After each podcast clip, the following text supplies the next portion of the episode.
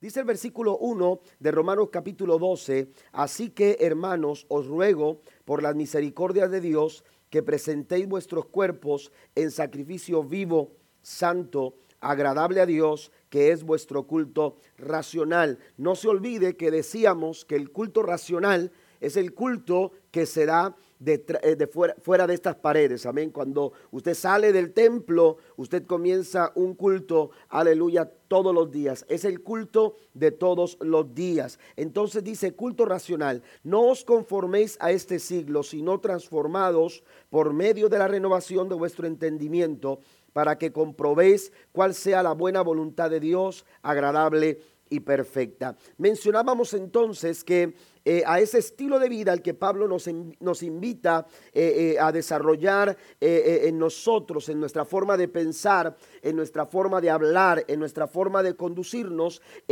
podemos desarrollarlo con mayor facilidad cuando nosotros empezamos también a sembrar hábitos. Ah, hábitos saludables, hábitos espirituales. Y es algo muy sencillo lo que hemos estado compartiendo, pero poderoso. Es algo quizás que escuchamos muchas veces, pero que a veces no lo estamos aplicando como debiéramos de hacerlo. Y mencionábamos solamente, haciendo un resumen de los hábitos que mirábamos o hablábamos la semana pasada, mencionábamos que estos hábitos, eh, aleluya, en primera instancia, mencionábamos que el primer hábito espiritual que nos ayuda a desarrollar una vida de consagración es la oración. Después mencionábamos que la fe también juega un papel muy importante a la hora del desarrollo de una vida consagrada. Usted tiene que orar, pero también usted tiene que ser una persona, aleluya, que pueda desarrollar también confianza, depositar confianza en el Señor.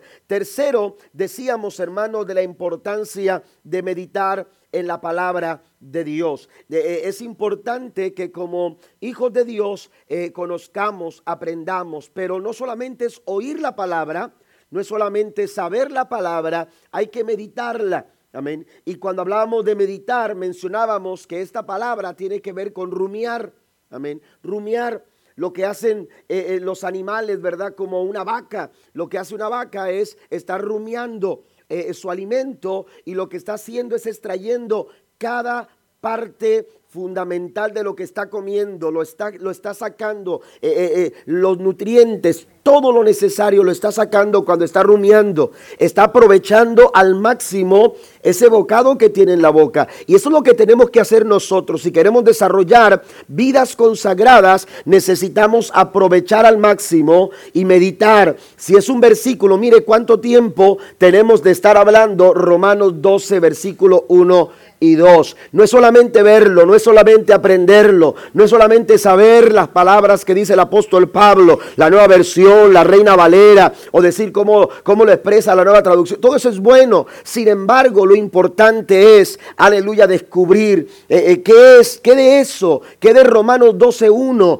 eh, necesito yo sembrar en mi corazón para ser transformado. ¿Cuántos alaban a Dios esta, esta noche? Den un aplauso a nuestro Dios, porque la palabra de Dios sigue siendo viva y sigue siendo eficaz. Pero usted y yo necesitamos, eh, aleluya, meditar en la palabra. La cuarta, el cuarto hábito espiritual, hermanos, para el desarrollo de una vida consagrada es la obediencia. Amén. Y, quiero que si está, usted está notando las cosas, la subraye, la encierre, le ponga comillas y, de todo. Amén. Para que no, y si trae un plumón amarillo, páselo una y otra vez y pónganle una flecha también. Eh, y, yo a veces le pongo, cuando estoy leyendo algo, le pongo ojo. o sea, poner atención a esto. Y mire lo que dice la Biblia. La Biblia dice en Deuteronomio capítulo 28, versículo 1, si oyeres atentamente la voz de Jehová tu Dios para guardar y poner por obra, guardar y poner por obra. Esto es obediencia. Amén. oigo la voz de Dios, pero tengo que escucharla con atención. Dice aquí eh, eh, eh, Moisés al pueblo, si oyeres atentamente la voz de Jehová tu Dios para guardar y poner por obra todos sus mandamientos que yo te prescribo hoy, también Jehová tu Dios te exaltará sobre todas las naciones de la tierra. Amén. Fíjese qué interesante las palabras de Moisés. Moisés termina diciendo que habrá una marcada diferencia entre quienes son ustedes y quienes son las naciones, todas las naciones de la tierra. Amén. Van a ser diferentes a ustedes. Ustedes van a ser, eh, eh, se van a distinguir. Ustedes van a, van a, van a tener, eh, aleluya, algo distinto, algo diferente. Y la vida cristiana, amados hermanos, no se parece en nada a una vida, aleluya, a, los estilos de vida que, esta sociedad demanda eh, eh, y esta sociedad participa. Aleluya, si el cristiano se está pareciendo a los estilos de vida de este mundo, entonces estamos equivocados y, nuestro, nuestro caminar eh, está equivocado. La dirección que estamos tomando está equivocada. Tenemos nosotros que considerar la importancia de saber escuchar. Y dice aquí que tenemos que hacerlo con atención porque lo que nosotros oímos hace la diferencia. ¿Qué es lo que usted escucha? Bueno, lo que usted escucha está alimentando no solamente su mente, no solamente está alimentando su pensamiento, está llegando a su corazón. Amén. Y ese es el problema, que a veces nosotros nos estamos alimentando, aleluya, y estamos escuchando, estamos prestando nuestros oídos a escuchar cosas que no nos van a dejar absolutamente nada bueno. Amén. Y entonces escuchamos música que no agrada y que no edifica nuestro corazón. Palabras que no edifican nuestras vidas. Palabras que no edifican la vida de nuestros hijos. Lo que tú escuchas te va a afectar. Lo que tú escuchas te va, eh, te va a ayudar o te va, aleluya, a, a poner el pie para que tropieces. ¿Qué es lo que estamos escuchando? Por eso Moisés considera, hermanos, que tenemos que a la hora de escuchar, tenemos que hacerlo con atención, pero saber también qué es lo que estamos escuchando. Y entonces Moisés le dice, ustedes tienen que oír atentamente la voz de Jehová. Amén. Tienen que poner atención a lo que Dios está hablando, a lo que Dios está diciendo, a lo que Dios está comunicando. Dios todo el tiempo está diciendo algo. Dios todo el tiempo está hablando. La iglesia necesita escuchar la voz de Dios. Si usted va al libro de Apocalipsis, el libro de revelaciones, hermanos, escuchamos en los primeros capítulos, aleluya, escuchamos cómo Dios habla a las diferentes iglesias. El Espíritu hablando a la iglesia. Y entonces eh, eh, es muy común en esas, a esas siete iglesias a las que se dirige el Espíritu eh, en el libro de Apocalipsis, le dice una y otra vez, el que tenga oído para oír, oiga. Amén. Escuche, eh, eh, eh, tiene que poner atención, tiene que prestar atención. El que tenga oídos para oír, oiga lo que el Espíritu está hablando, lo que el Espíritu está diciendo. Moisés le está diciendo al pueblo de Israel, ustedes no solamente tienen que escuchar, tienen que hacerlo con atención. ¿Por qué? Porque entonces cuando ustedes se prestan a escuchar con atención, ustedes están listos. Están listos para disponer su corazón a obedecer la palabra de Dios. ¿Por qué es importante el hábito de la obediencia? Yo me he encontrado algunos hermanos que, que me dicen, pastor, usted no sabe cuánto ayuno, cuánto oro, cuánto leo la Biblia. Amén. Pero usted se da cuenta que que pues está mal pasándose. ¿Por qué? Porque no obedecen. No puede haber consagración si no hay obediencia. Amén. Por más liderazgo, por más, eh, eh, eh, aleluya, expresiones que queramos vestirnos con, con, hábitos de santidad, con hábitos de, de, de no sé qué, aleluya, si no hay obediencia Ve a los, a los, a los hombres que Dios utilizó. Aleluya, a los hombres que Dios usó. A los hombres de los cuales Dios se valió para, para cumplir sus propósitos. Esa gente, hermanos, era gente consagrada. Porque en primera instancia ellos estaban listos para escuchar lo que Dios estaba hablando. Y estaban listos para caminar. No en pos de sus pretensiones. No en pos de sus propios intereses. No en pos, aleluya, de lo que ellos decían. Es que esto es lo que tengo que hacer. No, ellos estaban listos para escuchar la voz de Dios y ponerla por obra. Den un aplauso al Señor en esta noche. Si queremos nosotros desarrollar vidas consagradas, necesitamos ser personas obedientes a la voz del Señor. Tenemos que obedecer a Dios con todo nuestro corazón. Porque si no somos capaces de, de, obedecer, hermano, lo que Dios está, lo que Dios está hablando, entonces, hermanos, distamos mucho del estilo de vida que nos dice Romanos capítulo 12. Aleluya. Si queremos vidas consagradas, necesitamos vidas obedientes. Amén. Vivir bajo los mandamientos de Dios y desechar el estilo de vida que el mundo nos ofrece. Número 5. El segundo hábito, hermanos, es dependencia absoluta del Espíritu Santo. Amén. E, el hábito de la dependencia al Espíritu de Dios. Mire, vaya conmigo. Aquí tengo algunas citas que quisiera que usted vaya eh, anotando o también eh, eh, vaya viendo en su, en su Biblia, o si no solamente escuche que lo que yo estaré leyendo. Pero, por ejemplo, en Efesios capítulo 4, Efesios capítulo 4, el apóstol Pablo, Efesios 4 y Colosenses 1, 9 y 10. Leo primero Efesios 4. Efesios 4, versículo número 29. El apóstol Pablo dice, ninguna palabra corrompida salga de vuestra boca, sino la que sea buena para la necesaria edificación. Amén. Efesios 4, estoy equivocado con esa cita.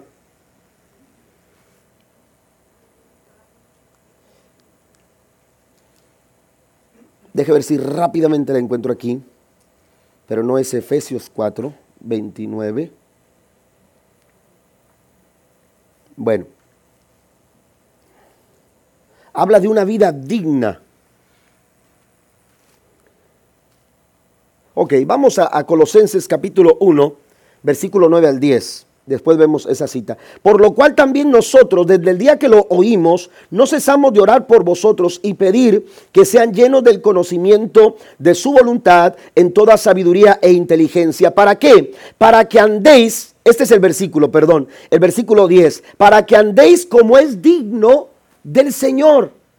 Pablo está haciendo un llamado en Romanos 12 a vivir dignamente para Dios a vivir vidas consagradas, a vivir vidas separadas del pecado, a vivir vidas transformadas. Y aquí les dice a los colosenses que eh, Él está orando, Él está pidiendo, Él está intercediendo para que este estilo de vida sea el estilo de vida que los colosenses, la iglesia en Colosas, desarrolle. Y entonces dice, para que andéis como es digno del Señor, agradándole en todo, llevando fruto en toda buena obra y creciendo en el conocimiento de Dios. Un estilo de vida como este no puede depender de nuestra humanidad.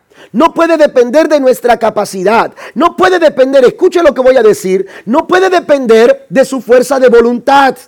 Amén. Eh, eh, eh, esto de vivir la vida cristiana no se trata de, tener buenas intenciones. No se trata de tener, aleluya, una fuerza de voluntad tremenda por la cual ya no voy a, ya no voy a hacerlo lo que hacía antes. Ya no voy a, a caminar como caminaba antes. No, porque usted va a sucumbir. Si usted está depositando su confianza y su dependencia, aleluya, a, a su fuerza de voluntad, esa fuerza de voluntad en algún momento determinado se va a venir abajo. No podemos depender de nuestra fuerza de voluntad. Zacarías en el capítulo 4, aleluya, del libro del profeta Zacarías dice, aleluya, no es con ejército, no es con fuerza, no se trata de nuestra capacidad, no se trata de qué tan preparados estemos. Necesitamos depender del Espíritu Santo de Dios, porque no es con espada, no es con ejército, es con su Santo Espíritu. ¿Cuántos alaban? Al Señor en esta noche.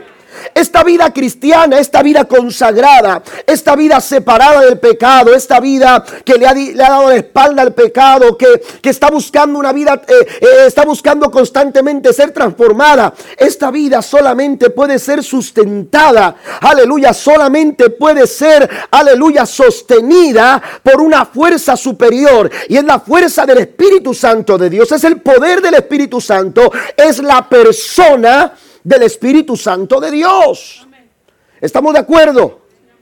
No podemos hacerlo, amados hermanos, con, con, principios, aleluya, de conocimiento. No puede hacerse, aleluya, simplemente porque, porque tenemos una fuerza de voluntad. No podemos apoyarnos en eso. Necesitamos nosotros sostenernos en las palabras de Jesús. No los dejaré solos. Le daré un consolador, el cual estará con ustedes, estará en ustedes. Aleluya, el Espíritu de verdad, el cual los guiará a toda verdad Aleluya, alabe al Señor en esta noche. El Espíritu de verdad los guiará a toda verdad y a toda justicia. Es a través del Espíritu Santo. Si no vamos a equivocarnos, vamos a errar. Amén. Vamos a equivocarnos. Él nos va a guiar a toda verdad y a toda justicia. Amén. Entonces, eh, Pablo está invitándonos a desarrollar una vida digna que agrade al Señor, agradándole en todo. Amén. En todo. ¿Qué es todo? ¿Mm? Todo. La familia, las finanzas, eh, eh, el matrimonio, eh, nuestra vida en el trabajo, todo. Tenemos que agradarle al Señor en todo. ¿Cómo podemos agradar a Dios en todo? Hermano, sería sería eh, eh, eh, una crueldad pensar que nosotros como seres humanos podemos, podemos tener por sí mismos esta capacidad. No podemos. No podemos. Pero el Señor dice, no los voy a dejar solos, no están solos. Yo les voy a dar un consolador que será capaz de hablar con ustedes. Les va a dar el mejor de los consejos. Les va a dar la guianza que ustedes necesitan. ¿Saben por qué va a darle las mejores palabras y el mejor consejo? Porque no hablará de sí mismo, sino que tomará de lo mío y se lo va a comunicar a ustedes. ¿Cuántos alaban a Dios? El Espíritu de verdad. Por eso Pablo en Efesios capítulo 5, Efesios capítulo número 5, vamos a leer otras citas. Efesios capítulo 5, versículo número 18, dice el apóstol Pablo, así no os embraguéis con vino en el cual hay disolución, antes bien sed llenos del Espíritu. Amén. Dependencia del Espíritu Santo de Dios es lo que nosotros necesitamos. Necesitamos depender una y otra vez del poder del Espíritu Santo de Dios. Y este no es un pensamiento aislado del apóstol Pablo, sino que a los Gálatas también Pablo les dice en el capítulo 5, versículo 16, dice, digo pues, andad en el Espíritu y no satisfagáis los deseos de la carne. Estamos hablando que depender del Espíritu es un buen hábito que nos lleva a ser personas consagradas para Dios. ¿Por qué? Porque si tú andas en el Espíritu, no va a haber oportunidad de satisfacer los deseos de la carne. Amén. Si usted anda en el Espíritu, usted no se va a involucrar con cosas que tienen que ver con la carne. No va a haber oportunidad, no va a haber lugar no va a haber el gusto. ¿Por qué? Porque usted está involucrado con el Espíritu, porque usted está desarrollando una vida en el Espíritu Santo de Dios. Y en Romanos capítulo 8, versículo número 5, dice la escritura, porque los que son de la carne piensan en las cosas de la carne, pero los que son del Espíritu, ¿en qué cosas piensan? Usted puede ser una persona consagrada si usted deja que el Espíritu Santo tome lugar en su vida. Si usted depende del Espíritu Santo, dice que el que anda en el Espíritu, el que piensa en las cosas del Espíritu, el que se involucra con el Espíritu, no piensa en las cosas de la carne. ¿Está conmigo? No piensa en las cosas de la carne. Por eso, depender, hermanos, depender del Espíritu Santo de Dios nos va a llevar a, a desarrollar vidas consagradas. Es un hábito espiritual que usted y yo necesitamos eh, eh, desarrollar en nuestra en nuestra forma de vida. Solo al depender del Espíritu Santo podemos llegar a ser y hacer lo que Dios desea. Amén. Solamente cuando dependemos del Espíritu Santo de Dios podemos llegar a ser y hacer lo que Él desea. Amén. Dios tiene grandes planes para nosotros. Dios tiene un gran plan para tu familia. Dios tiene un gran plan para tu matrimonio. Dios tiene un gran plan para, para todos tus sueños. Pero para ello el Señor nos quiere invitar a depender del Espíritu Santo de Dios. Número 6. El, el, hábito número 6, hermanos, es dar a Dios y a otros. Dar a Dios y a otros. Compartir. Dar. Amén. Qué importante es que nosotros desarrollemos el hábito de dar. Lucas capítulo 6, versículo número 38. Lucas en el capítulo número 6, versículo número 38 dice lo siguiente. Dad y se os dará. Medida buena, apretada, remecida y rebosando, darán a vuestro regazo. Porque con la misma medida, con que mides, os volverán a medir. Amén. Jesús habló, aleluya, de dar. Jesús habló de dar. ¿sí? La importancia de desarrollar este hábito en nuestra vida, hermanos, es muy importante para el desarrollo de vidas consagradas. Y alguien se preguntará esta noche, ¿qué tiene que ver con la consagración, con el dar? Más adelante voy a mencionar esto, pero la Biblia nos habla mucho acerca de dar. Debemos dar de gracia lo que de gracia nosotros hemos recibido. Y seguramente usted tiene cosas que ha recibido de parte de Dios. Amén. Yo he recibido muchas cosas de parte de Dios. Y muchas de esas cosas, hermanos, aleluya, eh, eh, las he compartido porque Dios nos ha enseñado a dar de gracia lo que de gracia nosotros hemos recibido. Porque son eh, aleluya, bendiciones de Dios, aleluya, que Él ha depositado en nuestra vida y nosotros tenemos que aprender también a desprendernos de ellas para bendecir el nombre del Señor. Qué importante es que nosotros eh, aprendamos a dar. ¿Sabe que cuando damos, aleluya, nos parecemos más a Dios? Es en el dar. Es en el dar cuando nos parecemos más a Dios. Amén. Fíjese, el caso de un eh, hijo de pastor que ha estado aquí predicando con nosotros algunos años atrás. Dice que tuvo una experiencia, la iglesia de ellos estaba pasando por un tiempo eh, bastante difícil eh, en las finanzas. Y dice que él estaba, ah, era un muchacho de 18 años más o menos, dice que estaba en el restaurante cuando estaba comiendo solo y de repente dice, veo que entra eh, una persona, era un pastor, y entraron varios de sus colaboradores con él. Era la iglesia más grande de la ciudad. Una iglesia americana. Una iglesia muy grande. Eh, el, pastor era un pastor muy conocido. Dice, y cuando yo lo veo, y, este, creo que dejó de comer o, eh, o mandó al mesero. Sí, pero, pero parece que dejó de... Sí, pagó la cuenta, mejor dicho. Le dijo, le habló al mesero y dijo, quiero que me cargue la cuenta de todo lo que come esa mesa. Lo quiero pagar yo. Y el mesero este, ah, eh, eh, hizo lo que, lo que este muchacho había dicho. Y entonces, este, cuando, cuando el pastor se entera que la cuenta ya estaba pagada, dijo, ¿quién pagó? Y el mesero le dijo, aquel joven que está ya sentado. Y le dijo el pastor, le, dijo al mesero, dígale que venga. Y cuando viene este muchacho de 18 años, cuando llega este muchacho, le dice, ¿por qué hiciste lo que, lo, lo, que el mesero está diciendo? Que me pagaste la cuenta de todos. ¿Por qué la cuenta de todos? Pudiste haber pagado solamente por mí, pero ¿por qué pagaste por todo? Dijo, porque yo quiero bendecirlo. Yo quiero bendecirlo. A mí me ha bendecido mucho Dios y me ha, ha bendecido tanto a mis padres, que yo he aprendido a bendecir. Y, yo, a mí me gusta bendecir a la gente bendecida. Y yo sé que usted es muy bendecido. Usted no me conoce a mí, pero yo lo conozco a usted. Y yo, yo quiero ser tan bendecido como usted es. Y así que cuando yo lo vi, lo primero que pensé fue pagarle la cuenta. Voy a bendecir al siervo de Dios. No lo estoy diciendo para que me invite a comer a mí, ¿eh? No vaya a pensar eso. Es más, si usted me invita, yo pago. Ay, no saben notar todos. Sí, porque ya los conozco. Ah.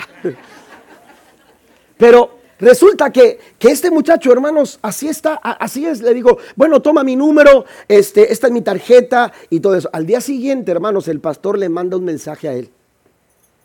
¿Y sabe qué decía ese mensaje?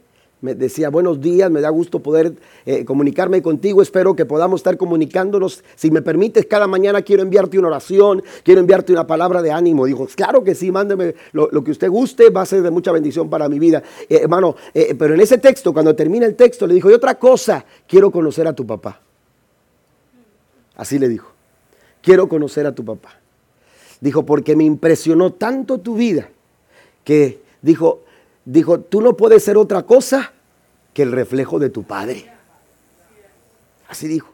Si tú eres así, es porque tu Padre así es, así es. Y quiero conocerlo a él. Mire, para no hacerlo muy larga, para no ser muy larga esta historia, resulta que cuando este amigo mío llegó a la oficina del pastor, el pastor no sabía, el hijo no le había dicho cómo estaban en la iglesia las cosas en cuanto a las finanzas. Amén. Pero cuando, cuando este muchacho, e, este compañero mío de la escuela, porque fuimos compañeros de la escuela, cuando este, e, este compañero nuestro, que ahora era pastor ahí, pastor ahí todavía, cuando llega a la oficina, hermanos, de, aquel pastor, hermano, llega y le dice, ¿sabes qué? Eh, eh, conocí a tu hijo, eh, ahora estamos platicando, me, me, gusta mucho el ánimo, la juventud, la fuerza, la devoción que tiene este joven. Y dijo, sí, es un muchacho muy bueno, es un, es un siervo de Dios también y, y, Dios lo, y Dios lo ha levantado mucho a este muchacho ahora. Pero resulta, hermano, que cuando estaban platicando, y sabes qué, me impresionó tanto que el Señor me hizo sentir algo en mi corazón. Yo no sé por qué, pero quiero que pases al salir pases con la secretaria porque te va a entregar un cheque. Y cuando aquel hombre, hermano, sube al, carro, usted sabe, ¿no? De repente usted dice, pues ¿qué hago? ¿Lo abro o no lo abro? ¿Me espero en la casa qué hago? Oiga, cuando abrió el cheque, hermanos, eran 15 mil dólares. Eran 15 mil dólares. Y hoy en día, hermanos, esas dos iglesias se han unido para impactar a la sociedad de esa ciudad. ¿Y sabe qué le dijo este pastor? Le dijo a mi amigo, le dijo, ¿sabes una cosa? Hemos estado orando para que Dios nos lleve a ganar a la gente hispana. Comenzamos cultos hispanos en nuestra iglesia y no van más de 100 personas. Muy difícilmente se juntan 100 personas. Y entonces Dios me dijo, me dijo, si tú no puedes alcanzarlos, yo tengo alguien que los puede alcanzar. Y hay una iglesia hispana, hay una iglesia hispana en esa ciudad que está alcanzando a cientos de personas hispanas de esa sociedad. Denle el aplauso al Señor, claro. Pero mire lo que dice la Biblia. La Biblia dice en Hechos, seguramente usted lo ha leído, pero Hechos capítulo número 20, versículo número 35. Usted sabe que yo eh, eh, eh, no hablo mucho acerca del dar, pero mire, la Biblia nos dice en Hechos capítulo 20, versículo número 35, dice la escritura de la siguiente manera, en todo os he enseñado que trabajando así se debe ayudar a los necesitados y recordar las palabras de quién. ¿De quién? Del Señor Jesús. Estos, ah, es que esto lo decía el, apóstol, aquello lo enseñó Moisés, porque hay gente que cuando se trata de dar, eh, dicen, es que eso no es bíblico, vaya a la Biblia, lea la Biblia. Y dice aquí, es lo que nos enseñó el Señor Jesús. ¿Y qué fue lo que enseñó Jesús? Él dijo, más bienaventurado es dar que recibir. Hay gente que le gusta mucho recibir. Les encanta recibir. Amén. Y siempre están buscando recibir.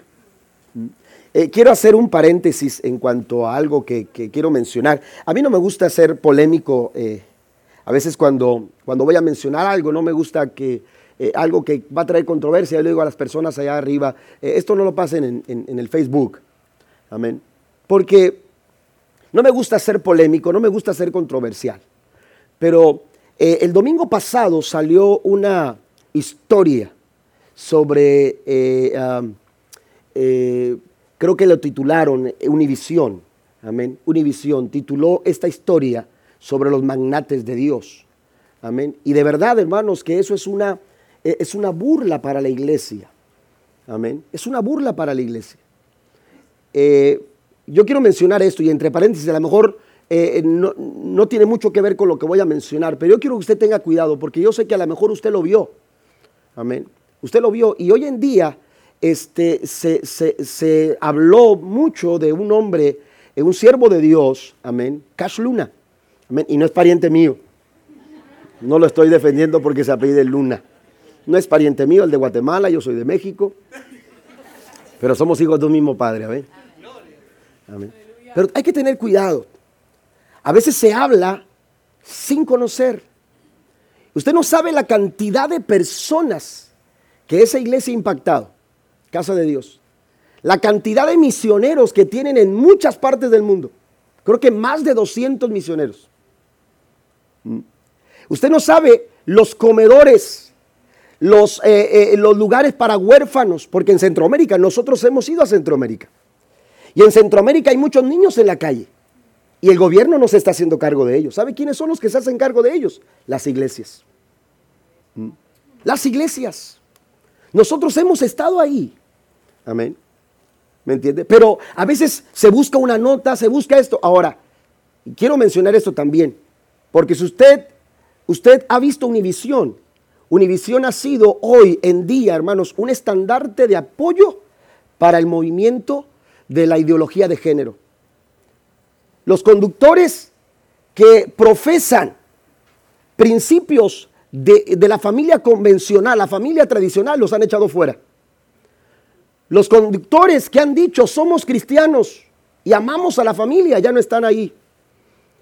Y, cada vez, eh, de repente ahí salen personas que eran conductores de tal cosa y, dicen ahora eh, salgo de closet y soy homosexual y soy esto y soy lo otro y soy aquello.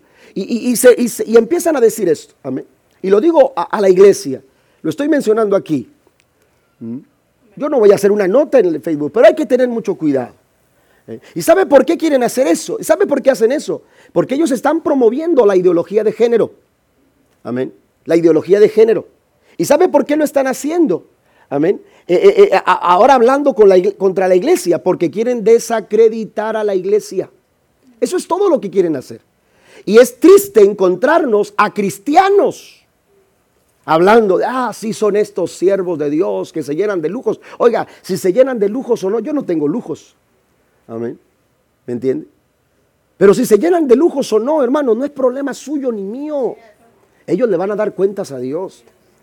Y de cada cosa que ellos hagan, así como usted también y yo daremos cuenta, ellos también van a dar cuenta. Así que usted no se preste a, darle like o, a, compartir. Esas cosas, mire, no están dañando a Cash Luna, están dañando la obra de Dios.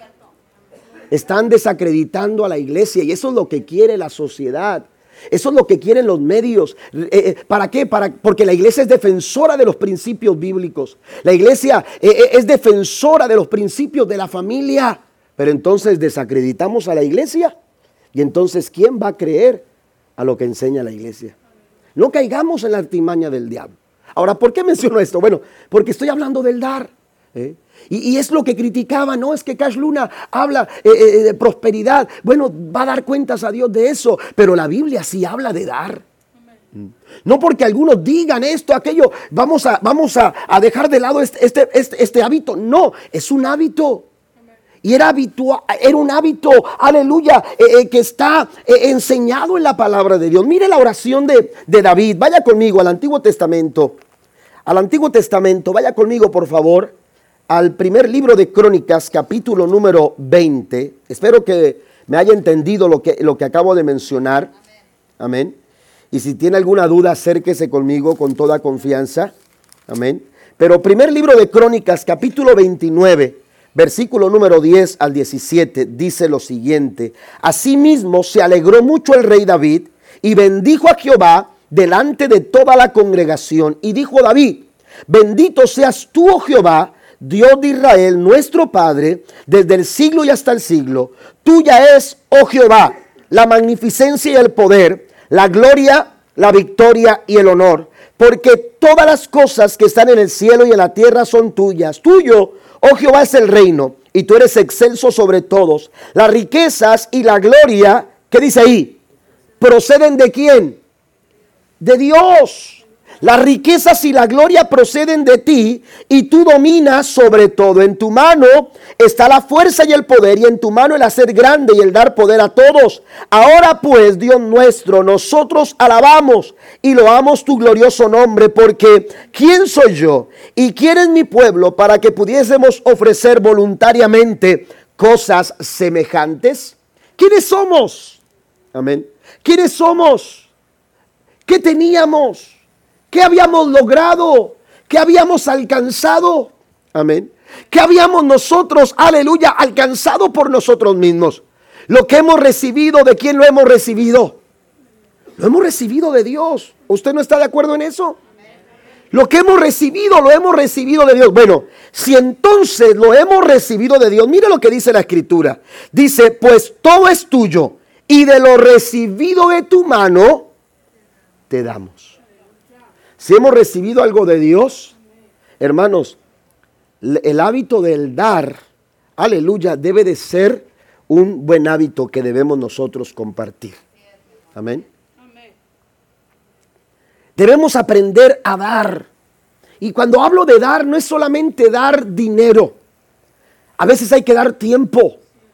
A veces hay que dar, hermanos, aleluya, tiempo para escuchar a alguien para, escuchar a, alguien que, quiere ser escuchado. A veces hay que dar, eh, podemos dar eh, eh, comida, podemos dar vestido, podemos dar, se dan muchas cosas. Pues lo que nosotros estemos dispuestos a dar, hermanos, tenemos que hacerlo de corazón. Como para el Señor, dice la Biblia.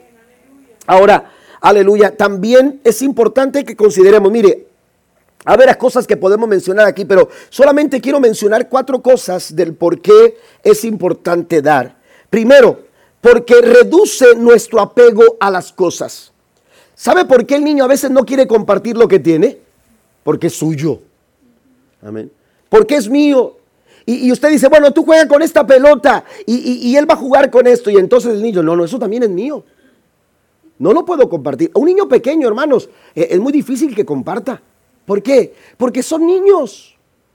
Porque es su forma. Los niños no, no, son muy dados a compartir. Amén. Entonces, ¿qué es, lo que, ¿qué es lo que sucede? Cuando tenemos apego a las cosas, hermanos, vamos a tener dificultad de desprendernos.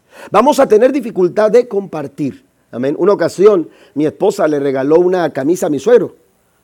¿Verdad? Una camisa en, eh, una camisa y una corbata. Era Navidad. Amén. Le regaló una, oiga, mi esposa andaba, y, papá no tiene este tipo de camisa, y no tiene este color, y, esta corbata bien bonita. Y oiga, cuando, y, en Navidad en las casas de mi suegro, hermano, llegaba gente de todas partes. Amén. Y entonces, eh, eh, eh, entonces resulta que, estábamos ahí, y, mi suegro acaba de, de abrir el regalo y todo eso. Al día siguiente, al día siguiente, ese mismo día, amén, esa misma noche, esa misma noche, alguien que estaba ahí de visita la, gente que ponía carpas allá en México, exactamente. Entonces, eh, una familia que ponían carpas y predicaban eh, eh, al aire libre. Bueno, este, mi suegro, este, llegaron esas personas ahí, no se habían preparado regalos para ellos y todos estaban recibiendo regalos. Y mi suegro dijo, él pensó, dijo, bueno, todos están recibiendo regalos y ellos no. Entonces, oiga, que agarra la camisa empaquetada, nada más que ya estaba desenvuelta. Y, y le dijo, bueno, esto es para el hermano. Así dijo, esto es para el hermano. Mi esposa se quedó así.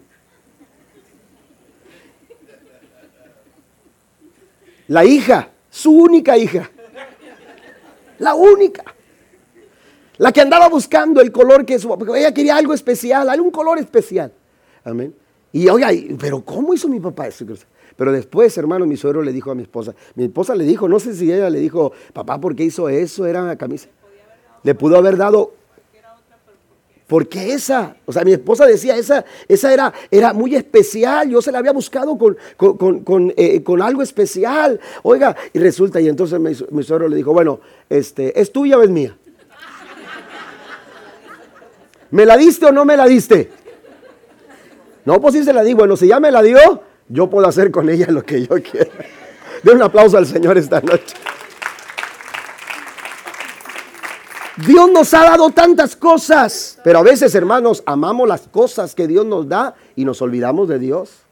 Y nos olvidamos de que Dios es un Dios que nos da manos llenas. Y que, hermanos, si usted, si usted suelta algo, Dios le va a dar mucho más.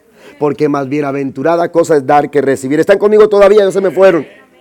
Reduce nuestro apego a las cosas. No se enamore de las cosas. No se enamore de ese carro. No se enamore de esa casa. No se enamore de esa ropa. No se enamore de esos zapatos. Enamórese de Dios. Porque Dios le va a dar eso y mucho más. Porque Dios es un Dios que bendice en abundancia. Pero a veces no recibimos más bendición porque estamos apegados a las cosas y no queremos desprendernos. Hay gente que quiere un carro viejo, pero está tan enamorado de, un carro nuevo. Pero está tan enamorado de un carro viejo que Dios dice, no, pues si le quito el carro viejo se le rompe el corazón. Amén. Sí. Entonces necesitamos nosotros dar. Aleluya, porque es bienaventurada cosa es dar que recibir, pero también pone las cosas en una perspectiva correcta, eh, correcta, en una, en una correcta perspectiva. Cuando tú das, te das cuenta, hermanos, en esa perspectiva te das cuenta que hay gente más necesitada que tú. Amén. Hay gente más necesitada que tú. A lo mejor tú dices, estos zapatos ya no me gustan. Y hay gente que dice, wow, qué zapatos tan buenos los del pastor. ¿Mm? ¿Me entiende? Hay gente más necesitada que tú. Y entonces estás en perspectiva y te das cuenta que hay gente con mucha necesidad, pero también en esa perspectiva te das cuenta cuán bendecido tú estás. Y esto, hermano, nos lleva a otra cosa, a desarrollar buenas actitudes. Cuando tú das, tú desarrollas actitudes saludables que te van a ayudar. Eh, está comprobado que eh, eh, fisiológicamente, hermanos, nos desprendemos de endorfinas así se dice endorfinas, algunas, algunas cosas, hermanos, que dañan nuestro estado físico. Pero cuando usted se desprende de algo, hermanos, esas endorfinas se liberan y su cuerpo, hermanos, también recibe alivio. Fíjese qué interesante. ¿Será por eso que usted ve al hermano Daniel García siempre alegre? Sí, porque si él no tiene más, por lo menos un dulce. ¿A cuántos el hermano no les ha dado un dulce? Dice, sí, ya soy hasta diabético estoy. Pero contento, hermano. Amén. Hay que dar, iglesia, hay que saber dar al Señor. Hay que dar de gracia lo que de gracia hemos recibido. Desarrollar buenas actitudes. Y esa gente, hermanos, que da, tiene actitud generosa. Tiene una actitud generosa, tiene una actitud de agradecimiento. Amén. Hay agradecimiento en el corazón. ¿Por qué? Porque cuando damos, hermanos, se desarrolla esta muy buena actitud. Pero también, hermanos, cuando tú das, tú le brindas reconocimiento a Dios. Ya estoy terminando. Pasen los músicos, por favor. Ya voy a terminar. Proverbios, capítulo número 3. ¿Está contento esta noche? Proverbios, capítulo número 3, versículo número 9 y versículo número 10. Amén.